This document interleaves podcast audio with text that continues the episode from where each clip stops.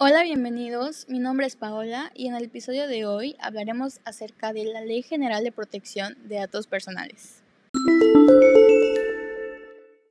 Como sabemos, nuestros datos personales es la información que nos permite identificarnos como individuos. Por ejemplo, nuestra edad, nuestro domicilio, nuestro número personal, correo, CURP y así hay muchísimos más.